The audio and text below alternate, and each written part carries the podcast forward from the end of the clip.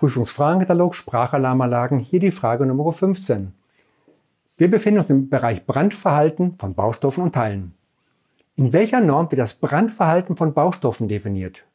Vier mögliche Antworten in der EN 54-24, in der DIN 4102, in der DIN VDE 0827, in der DIN 14675.